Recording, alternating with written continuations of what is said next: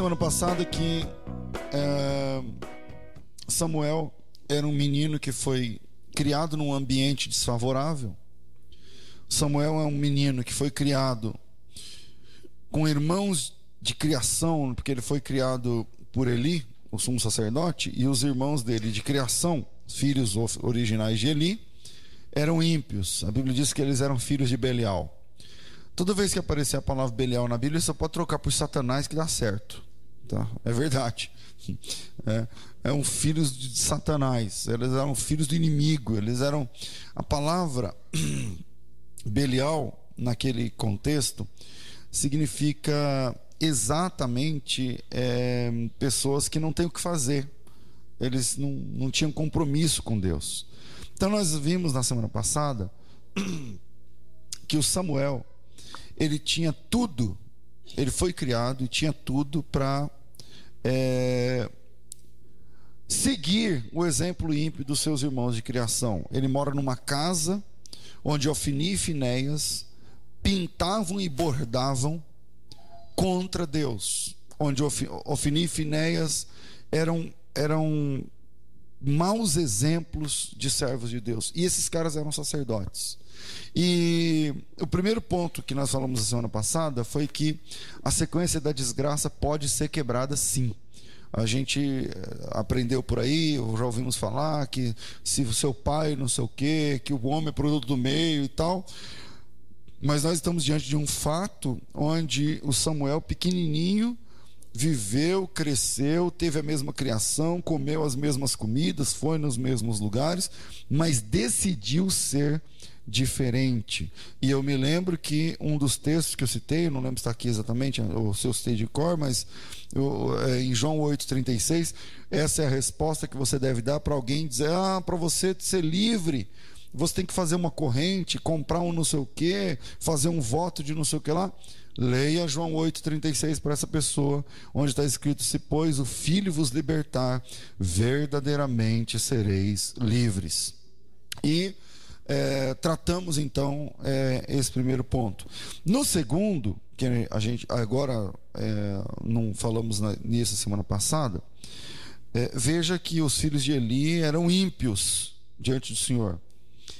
Pastor, mas espera aí, eles não eram sacerdotes? Eles eram sacerdotes, sim ou não? Sim. Mas eles não eram envolvidos com a fé, eles trabalhavam oficialmente para a fé, para Deus, eles eram profissionais da fé eram. Mas, de alguma forma, eles não, eles não tinham uma vida espiritual compatível com essa com esse chamado, com esse dom, com esse ministério. E eles pecaram contra Deus e pecavam contra Deus. Por exemplo, eles chegaram ao cúmulo de levar meninas, e não era uma só, e não só uma vez, para ter relação sexual com essas meninas no santuário dentro da dependência do. Naquela época não era templo, tá, pessoal? Naquela época não era templo. É a época do tabernáculo tal. Mas dentro das dependências do tabernáculo, eles se prostituíam com mulheres, com mocinhas, eles enganavam essas meninas e eles tinham relação sexual com elas ali mesmo.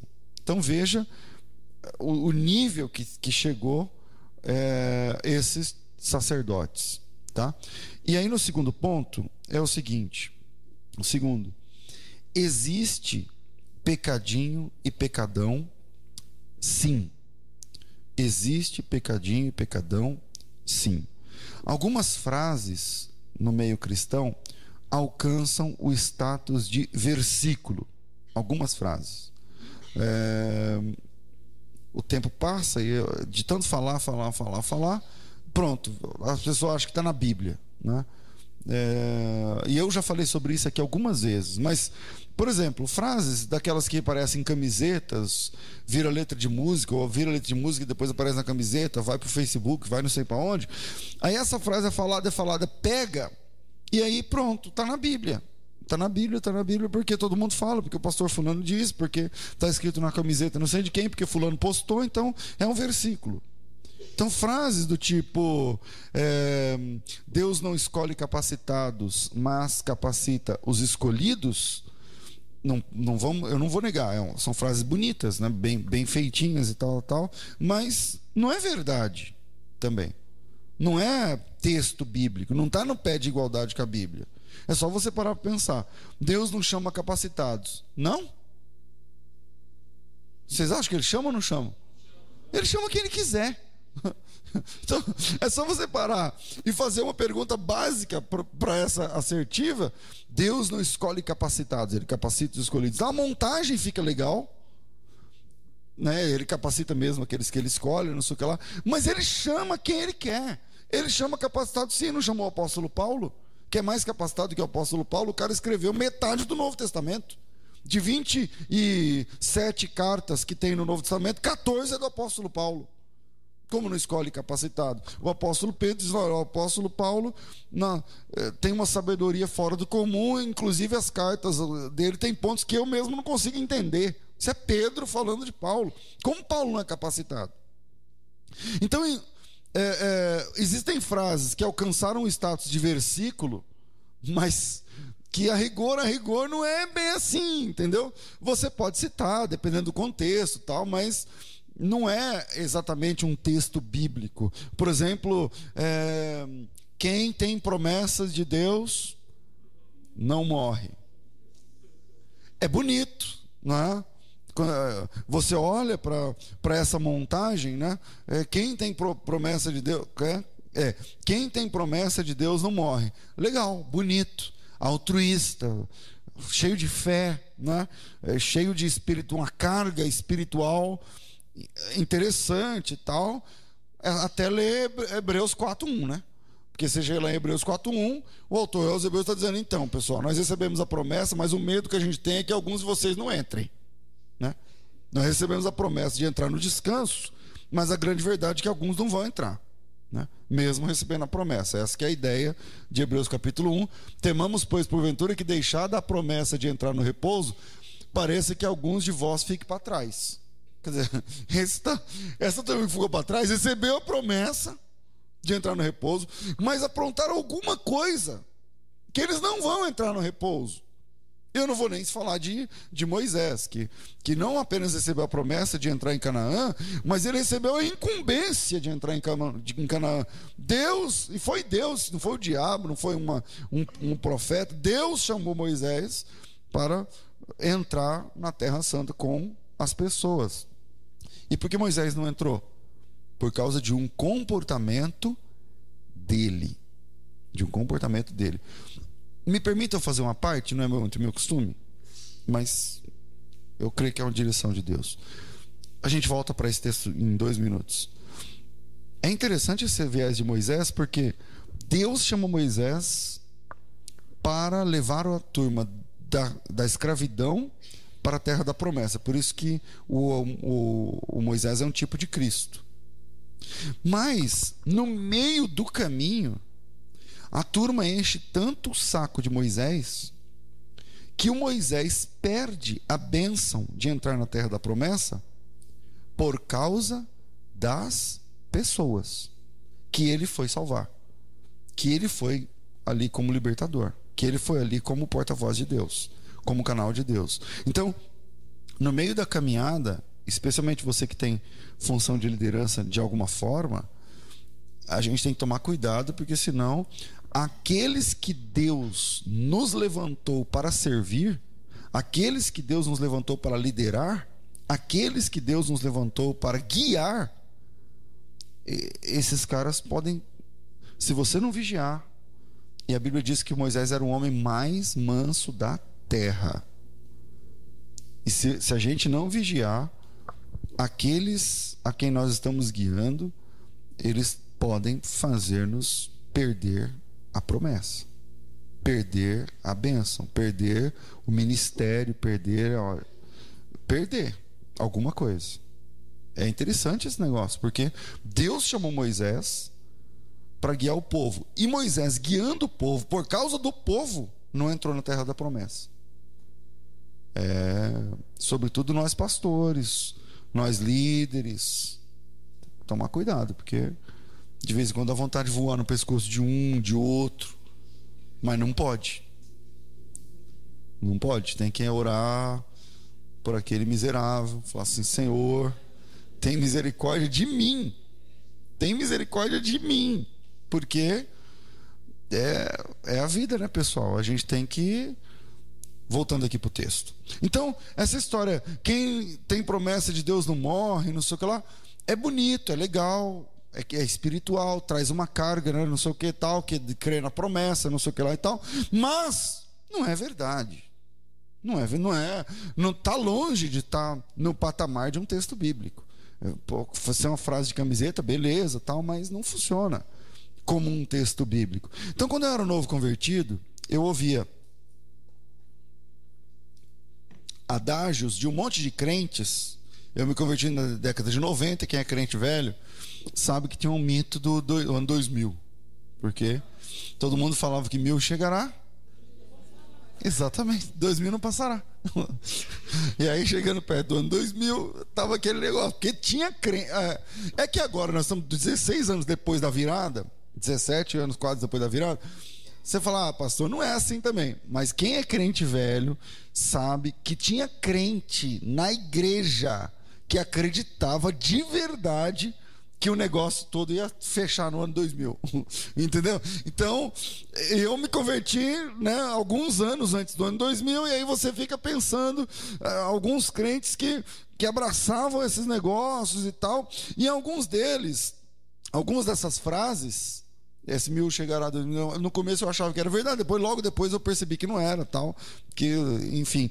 Mas algumas dessas frases que eles falavam, tipo suicidas não herdarão o reino de Deus, não sei o que lá, eu achava que era versículo.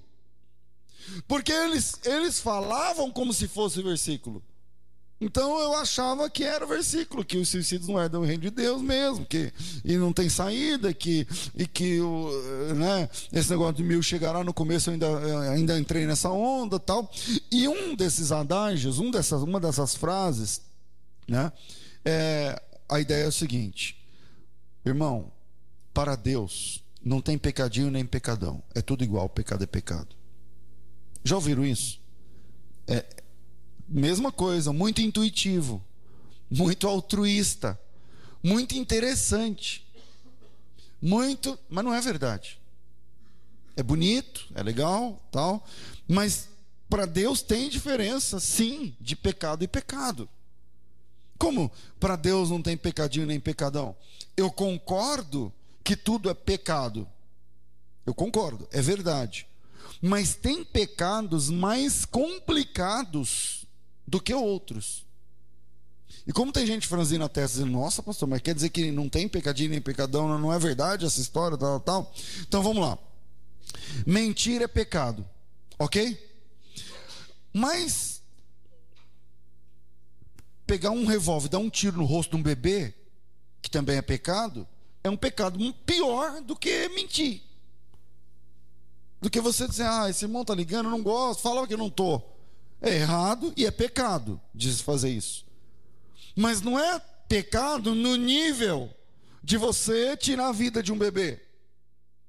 Por exemplo, desejar algo que não te pertence é pecado. Está lá no Decálogo, nos Dez Mandamentos, tem uma lista de coisas que você não pode cobiçar: a mulher do próximo, a fazenda do próximo, o boi do próximo, a casa do próximo, a prosperidade do próximo. Então, é pecado.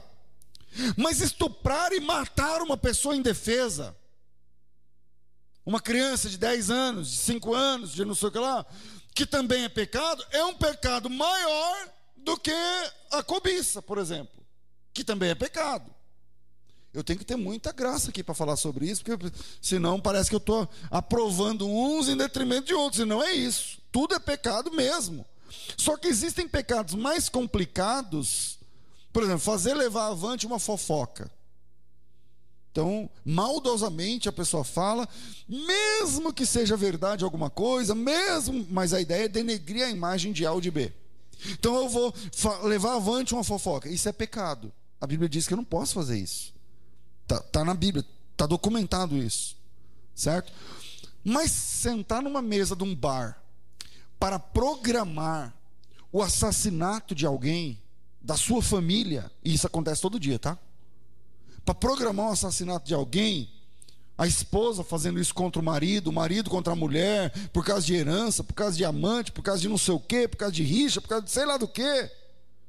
Então ele vai chegar em casa às 5 da tarde. Quando for 5 horas, você chega lá, ele vai estar com a roupa assim, eu vou estar na academia para ninguém perceber, eu vou estar. Isso acontece, talvez esteja acontecendo agora. Enquanto eu estou falando aqui agora, tem um tratando da morte de outro que mora debaixo do mesmo teto. Dorme na mesma cama. Mas é claro, meu Deus do céu, que isso é um pecado maior do que fazer fofoca. E não é por causa disso que fazer fofoca deixa de ser pecado. Está claro para nós? Não é? é? Eu vou trabalhar com textos que é melhor. Então, abra sua Bíblia, por favor, na primeira carta de João, lá pertinho do Apocalipse, capítulo de número 5. Primeira carta, Epístola Universal do Apóstolo João, capítulo de número 5.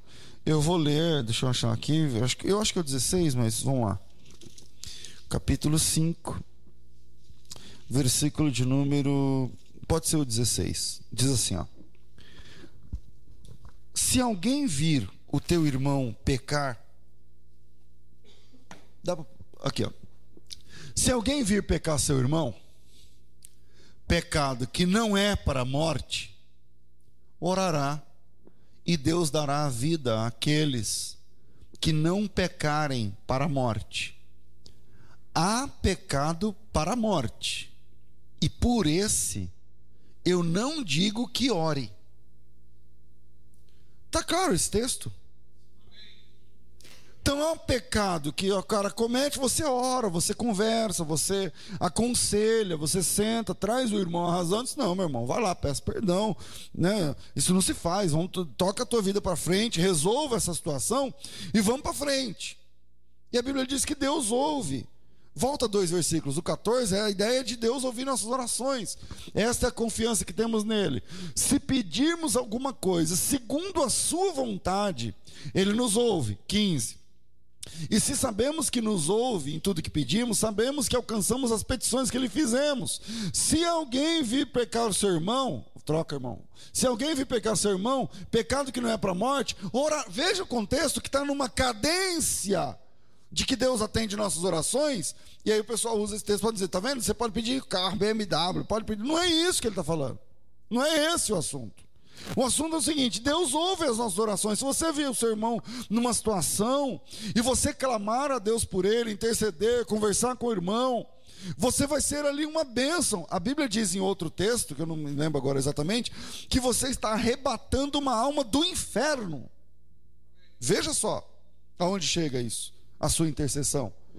Aí o, o apóstolo diz o seguinte: se você vir pecar, o seu irmão pecar, e, é, e você está entendendo que é um pecado que não é para a morte, quer dizer, tem pecado que é um pecado, mas dá para salvar, dá, dá para resolver, dá para voltar. Mas tem pecado que não adianta falar, não adianta orar, porque não tem mais volta. Ora, é claro que aí está dizendo que tem diferença no grau de pecado. Troca, vai para frente, 17. Toda iniquidade é pecado. E há pecado que não é para a morte. Então, é o segundo ponto da nossa da, da, da ministração. Existe pecadinho e pecadão, sim. Por exemplo, pastor, dá um exemplo de um pecadão. Bom, porque o pecadinho que eu estou chamando, não, não, é ruim ficar falando assim, é um pecadinho, parece que, eu, que esse está liberado. Não é isso que eu estou. Não está liberado também não. Mas, em relação a pecados para a morte, ele é de menor intensidade. Tá certo? Então, por exemplo, pastor, porque o pecadinho, é, é, é aqueles né, que você está naquele momento de, de integração da sua vida com Deus, aí você é, não vigiou do jeito que você tratou a pessoa, não vigiou do jeito que você falou, não, isso se resolve. Tá? Isso você é uma adequação na nova vida em Cristo, para o crente que está chegando agora. Agora, qual que é o pecadão? Por exemplo, Mateus capítulo 18, versículo 6, ali é um pecadão. Ali é um pecado complicado, que é escandalizar a obra de Deus. Mateus capítulo 18, versículo de número 6, o Senhor Jesus diz o seguinte: vamos lá.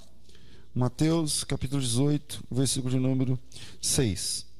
É... Mas se alguém fizer tropeçar um desses pequeninos, se alguém fizer tropeçar um desses pequeninos que creem em mim, melhor é amarrar uma pedra de moinho no pescoço e se afogar nas profundezas do mar. Tem umas versões que fala mod azenha, né? Essa daí, não é? É. Ou então mod uma pedra de atafona. Então, tem umas, vers umas versões aí arcaicas que é, eu gosto mais dessas antigas, mas tem umas palavras que é difícil você entender. O que Jesus está dizendo ali é o seguinte: para aquele que escandaliza a obra de Deus, é melhor ele pegar uma corda, amarrar uma ponta na pedra, outra ponta no pescoço, pega a pedra e joga no fundo do mar. Por que, que Jesus está dizendo isso? Porque o pecado de escandalizar a obra de Deus é um pecado que não acaba.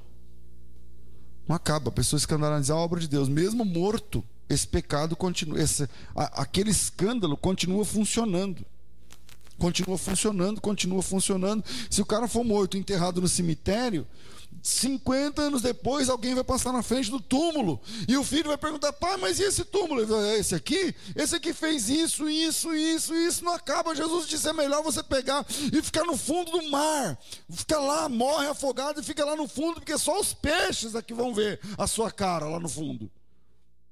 Então existe o pecado. João 19, 11. Jesus está sendo julgado. Jesus está sendo julgado. E no julgamento, no julgamento, o Pilatos dá uma carteirada em Jesus.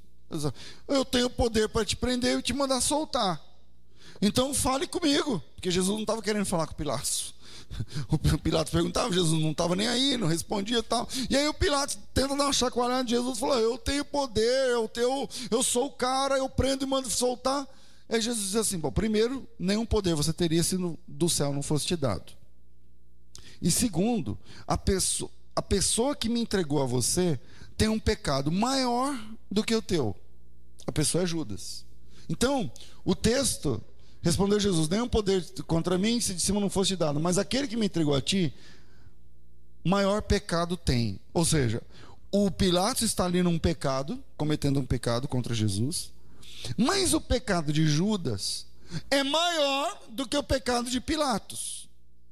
Então, para Jesus Cristo, Existe pecadão e pecadinho, sim. Existe diferença de, em graus. Eu tô, quando eu falo pecadinho e pecadão, vocês estão entendendo? Não é que eu estou liberando os pecadinhos, mas existe diferença sim no grau, tanto de punição, a gente vai ver isso lá no Evangelho, quanto no grau de, nos desdobramentos.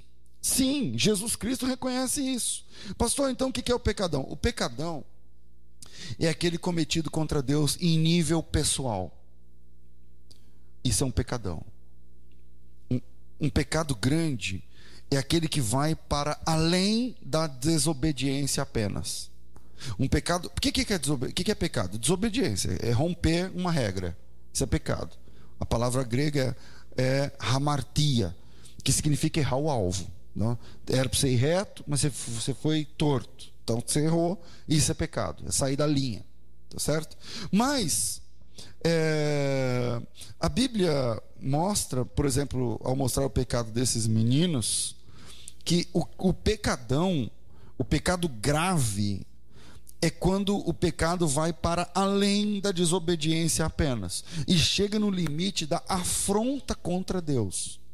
Por exemplo, quando a gente lê textos, e hoje no programa de rádio, para quem acompanha, vê essa pergunta, essa pergunta é muito recorrente, que é a tal do, do, do da exegese de Hebreus 6,4. Porque lá em Hebreus 6,4 está dizendo que a pessoa que se converteu e caiu, não resta mais perdão para ela. É Hebreus capítulo 6, versículo 4, deixa eu achar aqui. É, ora, aqueles que uma vez foram iluminados, provaram o dom celestial, se tornaram participantes do Espírito Santo, provaram a boa palavra de Deus e as virtudes do século vindouro e caíram, sejam, é impossível, está lá no versículo 4, é impossível que sejam outra vez re, é, renovados para arrependimento. Pois assim quanto a eles, de novo crucificam o Filho de Deus e o ao vitupério. Aí você fala assim: peraí, pastor. Quer dizer que qualquer pessoa crente que pecou, perdeu a salvação? Não, não é isso que está dizendo. Não é isso que está dizendo o texto. Para entender esse texto, a gente. Existe uma chave aí para entender esse texto, que é o capítulo 10, versículo 26. Então, abre aí em Hebreus, capítulo 10, versículo 26, e se Deus quiser, a gente vai entender essa situação aí. Não, vamos aqui.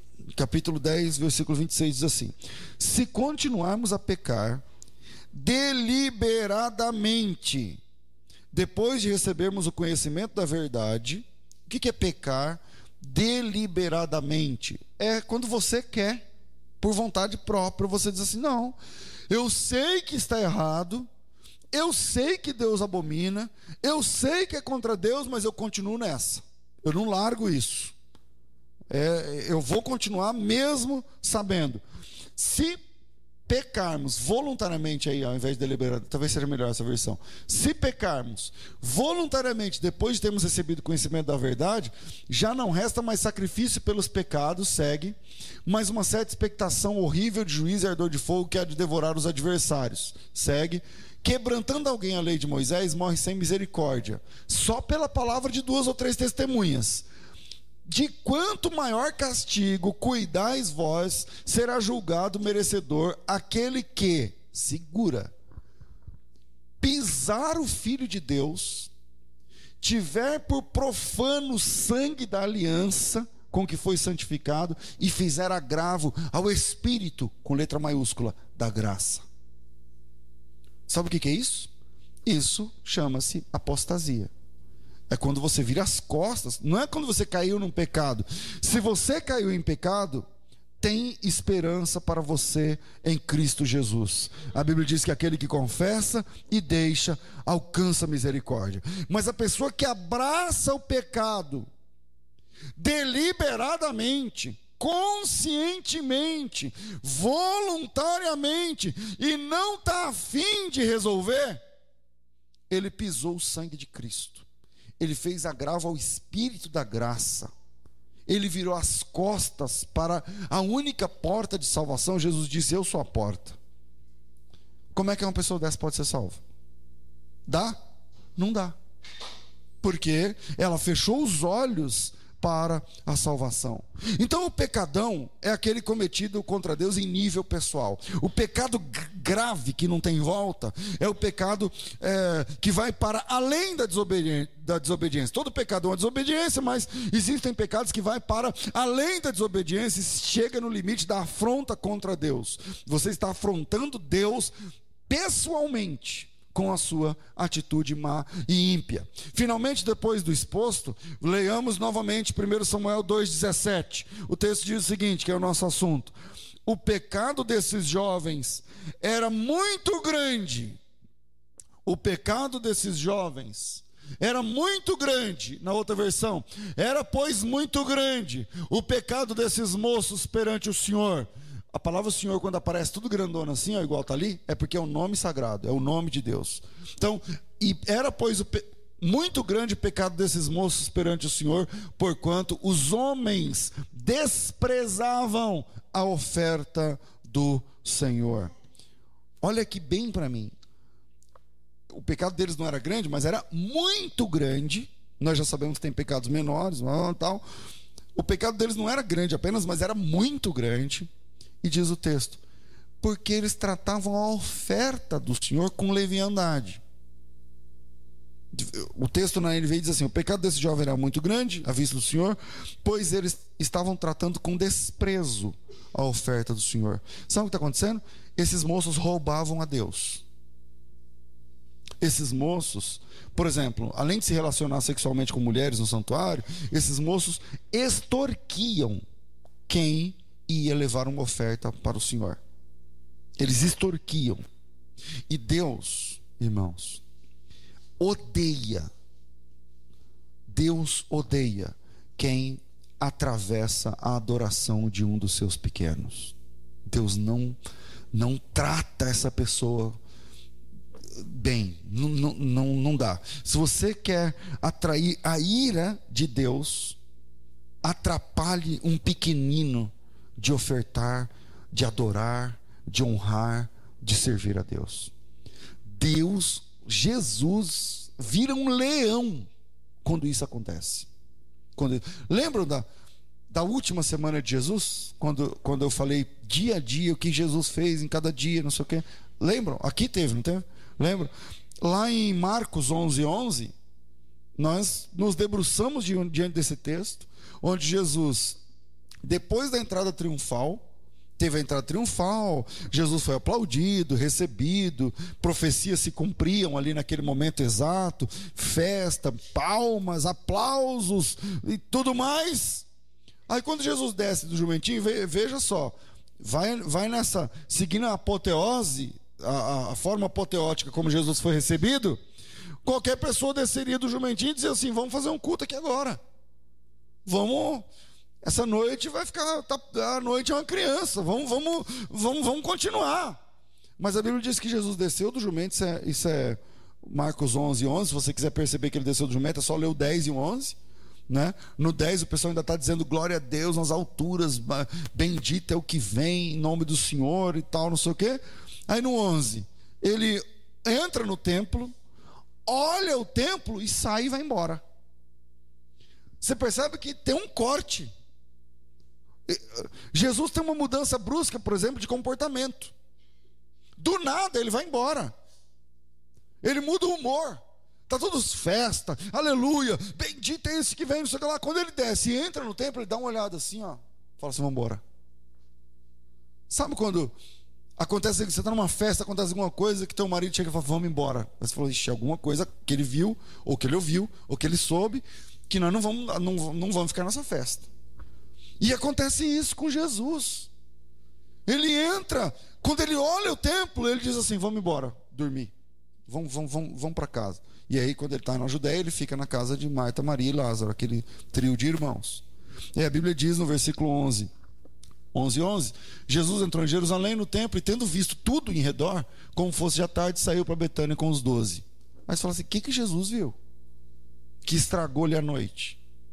Que, que ele está sendo aplaudido e tal, e do nada ele fala: chega, vamos embora para casa. E aí, uh, na continuação da leitura, você tem uma pista do que ele viu e como é que ele passou aquela noite. Porque ele levanta cedo, e vai, são 3 quilômetros de caminhada só. 10 minutos, 15 minutos. Ele levanta cedo e vai até o templo. No caminho ele já amaldiçoou uma figueira. Pensa como é que Jesus acordou. O que, que ele viu ontem que fez ele amanhecer desse jeito? O que, que ele viu ontem que, que, que ele levantou cedo, não é? Ele caminha para o templo levando um chicote na mão ele caminha para o templo levando um chicote na mão. No caminho ele amaldiçoa uma árvore, a árvore se seca. E quando ele chega no templo, não tem conversa, não tem bokertov, que é o bom dia em hebraico, o shalom. Não, não. Ele chega no templo, trazendo nas suas mãos um chicote, e aos gritos ele vira a mesa do pessoal, põe para derreter lá e diz: a minha casa é chamada casa de oração e vocês estão transformando num covil de ladrões. Então veja que alguma coisa Jesus viu ali que é ali é o pátio dos gentios onde, onde Jesus estava e ele os cambistas, os vendedores estavam atrapalhando os peregrinos de adorar. E quando Deus vê que eu, que você, está atrapalhando um dos seus pequeninos de adorar, de louvar, de bendizer, de agradecer, de se consertar, de pedir perdão, meu irmão, o ódio de Deus se manifesta contra nós se nós fizermos isso. É verdade. Veja que o pecado desses meninos, voltando de novo ao texto, era muito grande. Por quê? Porque eles tratavam a oferta do Senhor com desprezo. Pastor, então é, é oferta, é dinheiro o assunto? Não. O assunto aqui não é o dinheiro, mas é o ofertante. É o ofertante. Porque a oferta lá era carne. Carne é carne. Não, tem, não é por causa da, exatamente da carne, mas como eles estavam tratando o ofertante. Existe uma situação interessante aqui. Porque o texto de 2,17 diz assim: ó, o pecado desses jovens era muito grande à vista do Senhor. Esses jovens, eles eram sacerdotes. O pai deles é sumo sacerdote, mas eles eram sacerdotes. E existe uma coisa interessante, porque eu, você, nós também somos sacerdotes. Nós também somos sacerdotes diante de Deus. E como é que nós temos tratado a oferta de Deus? Como é que nós temos, temos tratado o que Deus recebe? Como é que nós temos tratado aquilo que Deus aceita? Como é que nós temos nos posicionado sobre esse assunto? Sem nenhuma aplicação aqui. Como que eu tenho lidado com a oferta do Senhor? Com o que é de Deus, com o que vai para Deus, com o que serve a Deus, com o que agrada a Deus. Como eu tenho lidado com isso?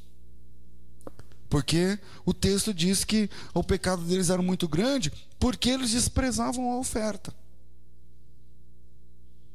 Então agora, a gente pode. Eu falei sem aplicação nenhuma, agora vamos tentar aplicar alguma coisa. No contexto, desse texto aqui, a oferta era comida, carne, tá certo? Era assim que os judeus ofertavam, carne. Mas lá em João capítulo 4, lá em João capítulo 4, os discípulos de Jesus compram comida. Veja, a oferta aqui no texto é comida. Lá em João 4, os discípulos de Jesus compram comida e trazem até Jesus. Jesus é Deus. E os discípulos estão servindo a Jesus com comida. Mas Jesus responde no versículo 31, 4, 31 em diante. Jesus responde assim: ó, Uma comida eu tenho para comer que vocês não conhecem. Lá na frente, na sequência, ele diz assim: ó, A minha comida é fazer a vontade daquele que me enviou. Você entendeu o que é a sua oferta? Não é 10 reais, 5 reais, mil reais, 500 reais. Não é isso que é a oferta que eu estou dizendo aqui agora mas é aquilo que agrada a Deus realmente. Jesus disse: eu não, eu não, Você quer agradar a Deus não é com comida. No Antigo Testamento era com comida. Algumas religiões no, no, hoje em dia tentam agradar a Deus com comida. Então o cara fala: ah, você quer agradar, você quer uh, melhorar no serviço, então você traz um, um prato de farofa. E vamos para a encruzilhada e você leva um frango. Você fala assim: que, que Deus quer com frango e um prato de farofa? Até aí, Senhor, eu trouxe aí para o Senhor um frango. Aí Deus falou: Eu não como frango, bicho. A minha vontade, o que me alimenta, a minha comida, é fazer a vontade daquele que me enviou. Palavra de Jesus. João capítulo 4, de 31 até o versículo 35. Entendeu o que é a sua oferta? Entendeu mesmo? Ofini e Finéias tinham um pecado grande porque eles desprezavam aquilo que Deus aceita, eles desprezavam aquilo que Deus se alimenta, eles desprezavam aquilo que. E como é que eu tenho me saído nesse ponto? Vamos, o que é que Deus aceita? O que é que Deus quer? No texto de Jesus, quando levaram comida, ele disse assim: Minha comida não é essa. Eu vou ler o texto na íntegra. Põe aí. Primeira, é, João, Evangelho, capítulo 4, versículo 31. João, capítulo 4, versículo 31. Ah, diz assim o texto. Enquanto isso, os discípulos insistiam, dizendo: Rabi, come. Mas ele disse: Tem uma comida para comer que vocês não conhecem. Então os discípulos diziam uns aos outros: Trouxe-lhes porventura alguém algo de comer?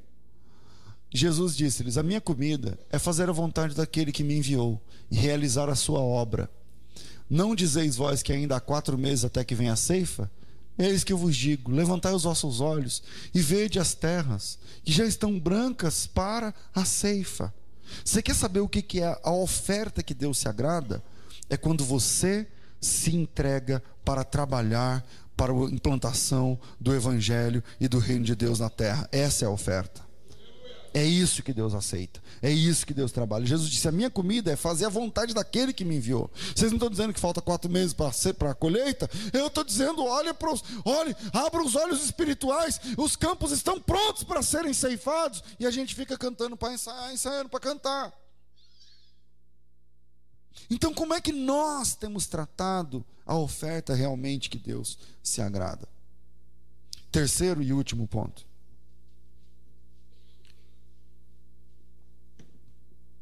Uma atitude teoricamente legal pode não ser exatamente moral. Atitude teoricamente legal pode não ser exatamente moral. Do que que a gente vai falar agora, pastor? Do versículo 13. 2, versículo 13. É, 1 Samuel, capítulo 2, versículo 13 diz assim. Eu vou ler o 12 e o 13. Os filhos de Eli eram ímpios não se importavam com o Senhor, nem cumpriam os deveres de sacerdote para com o povo. Sempre que alguém oferecia um sacrifício, o auxiliar do sacerdote vinha com um garfo de três dentes. E quando a carne estava cozinhando, ele enfiava o garfo na panela, ou na travessa, no caldeirão, na caçarola, e o sacerdote pegava para si o que vinha no garfo Assim faziam todos os israelitas que vinham a Siló. Deixa eu tentar explicar esse negócio para você. A oferta era em carne, era, é, matava o bicho, e aí tinha um garfo com cabo grande, com três pontas, três dentes, tá certo? Um tridente. E aí o sacerdote, sem olhar, pegava esse garfo, enfiava na panela, e o pedaço que vinha era o pedaço que Deus proveu para ele, para manutenção da, da vida dele, para ele comer, para ele almoçar, jantar. Se ele tivesse sorte de pegar uma, um filé mignon, uma alcatra, uma picanha, não sei o que lá, beleza, mas se não, é a parte que viesse. A parte que viesse é a, é a, manutenção para a vida dele naquele dia. Pastor, qual é o texto que legitima essa prática? Que é verdade? Nenhum. Isso não está escrito em lugar nenhum. Não tem versículo para Deus não mandou isso. Mas assim, peraí, mas se Deus não mandou, por que, que eles estão fazendo isso? Porque a Bíblia diz que assim era o costume deles, a todos que iam lá a Siló para adorar ao Senhor. Então, pastor, então o que os meninos estavam fazendo de não usar essa prerrogativa de pegar o garfo de três pontos, não sei o que lá, mas pegar a carne e escolher primeiro? É ilegal? Eu digo, não. Não é ilegal. Porque para ser um ato ilegal, é preciso que haja uma legislação sendo violada. Estão comigo? Para ser uma, uma contravenção, um pecado, um crime, um, alguma coisa, é preciso que haja uma legislação moral objetiva naquele assunto. E aí eles não cumprirem aquela lei. Tá certo? Mas naquele caso não havia regra, não havia uma lei, não existe um mandamento, não existe um texto, é um costume. um costume sacerdotal.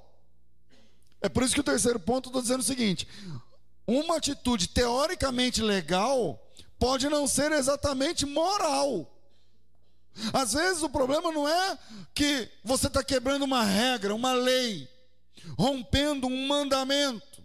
Por exemplo, aqui no Brasil, as mulheres têm uma certa preferência.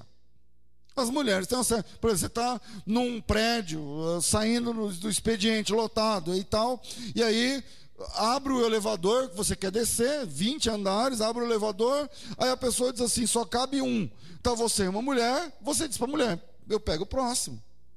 Isso não tem uma lei para isso.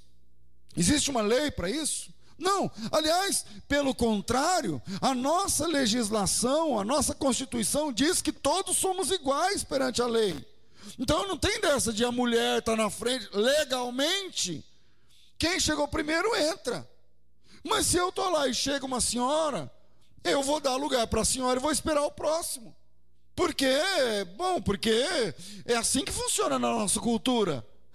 Nós aprendemos assim. Então você dá lugar para a mulher. É assim que funciona. Mas não existe uma regra para que você permite que as mulheres entrem na sua frente e você espere o próximo. Não é uma lei. Mas é assim que a gente vive, é assim que funciona aqui. Exatamente isso está acontecendo no texto. Não existe uma lei desse negócio da carne. Mas os filhos de Eli, eles não queriam seguir o rito, eles não queriam seguir o costume, eles não queriam seguir a cultura, mas eles chegavam e diziam assim: ó, traz a carne crua que eu vou escolher qual pedaço eu quero. E aí você depois queima o resto. Aí o, o, aí o texto diz o seguinte: que se alguém, veja, versículo 13 ou 14, né? 14. E quando a carne estava cozinhando, e se enfiava o garfo na panela, tal, tal. Versículo 15. Mas antes mesmo de queimarem a gordura, vinha esses meninos, auxiliares do sacerdote, e dizia para o homem que está dando a oferta, o cara que está dando a carne, e dizia assim para o homem: dê um pedaço dessa carne para o sacerdote assar, ele não vai pegar a carne que já tiver na panela. A gente vai escolher qual carne vai primeiro.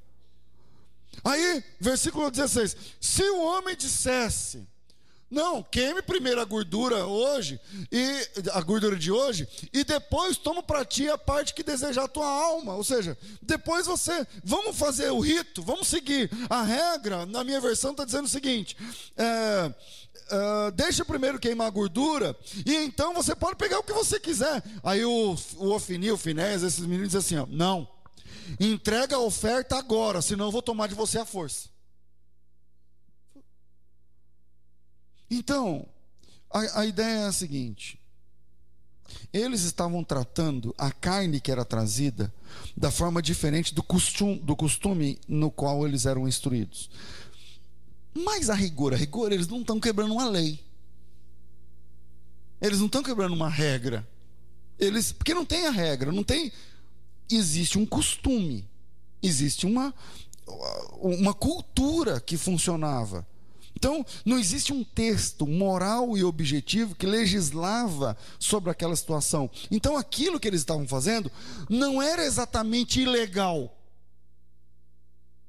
por não ser contra uma lei, por não ter lei. Mas Deus não considerava aquilo moral. Não é ilegal, mas é imoral. O apóstolo Paulo fala sobre isso. Todas as coisas me são listas, mas nem tudo me convém. Tem coisa que eu tenho documento para poder fazer. Eu tenho amparo legal, mas a minha consciência não me permite fazer. Porque aquilo não é exatamente moral. Meus irmãos, que Deus nos livre dessa esperteza maligna. Que Deus nos livre dessa esperteza, sabe, maquiavélica. Às vezes, uma situação não é ilegal, mas é imoral. E esses meninos não ligavam para isso. O superfaturamento na tua empresa, com base na lei da oferta e da procura, não é ilegal. Então você vende vinho, e aí você coloca aquela garrafa de vinho por 150 reais. Aí depois você percebe que aquele vinho só você tem em Campinas. E aí você não vai mais vender por 150, você vai vender por 450. Não existe uma lei sobre isso. É assim que funciona o mundo. Antigamente lá em São Paulo tinha, é, antes de legalizar as vans, o transporte alternativo, então é, tinha muita greve de ônibus, né, e tal, não sei o quê.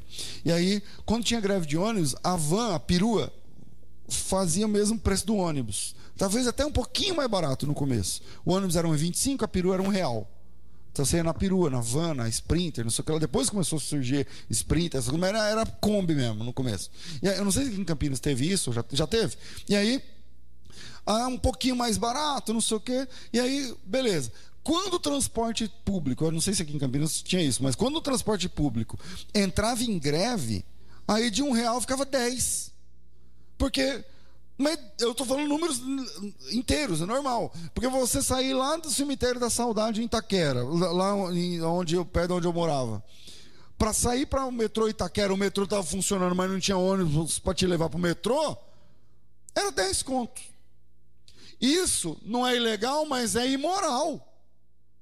Está errado. Então, o superfaturamento com, faturamento com base na oferta e procura pode não ser legal, mas é imoral. O abuso, mesmo que leve, de poder, abuso de poder. Por exemplo, eu sou o pastor aqui da igreja. Começamos essa igreja do zero. Então, creio eu que, que eu goze de alguma de algum apreço com os meus irmãos. Mas não é por isso que eu vou chegar e dizer assim: Ô irmão Jorge, lava meu carro. Espera aí. Eu lavo meu carro, caramba.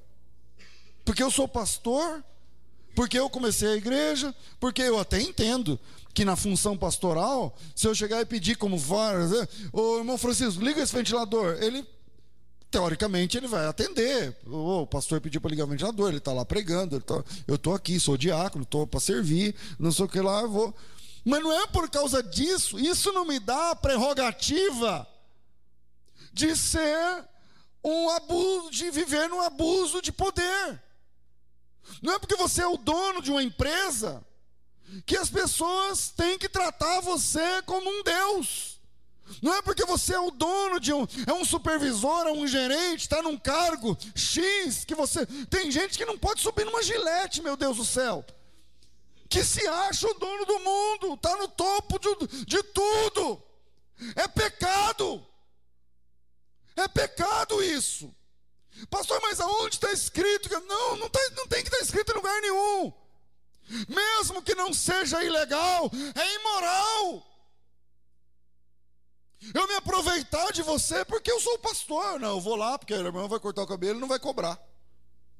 Não, eu tenho que pagar o corte de cabelo. Ora, meu Deus do céu.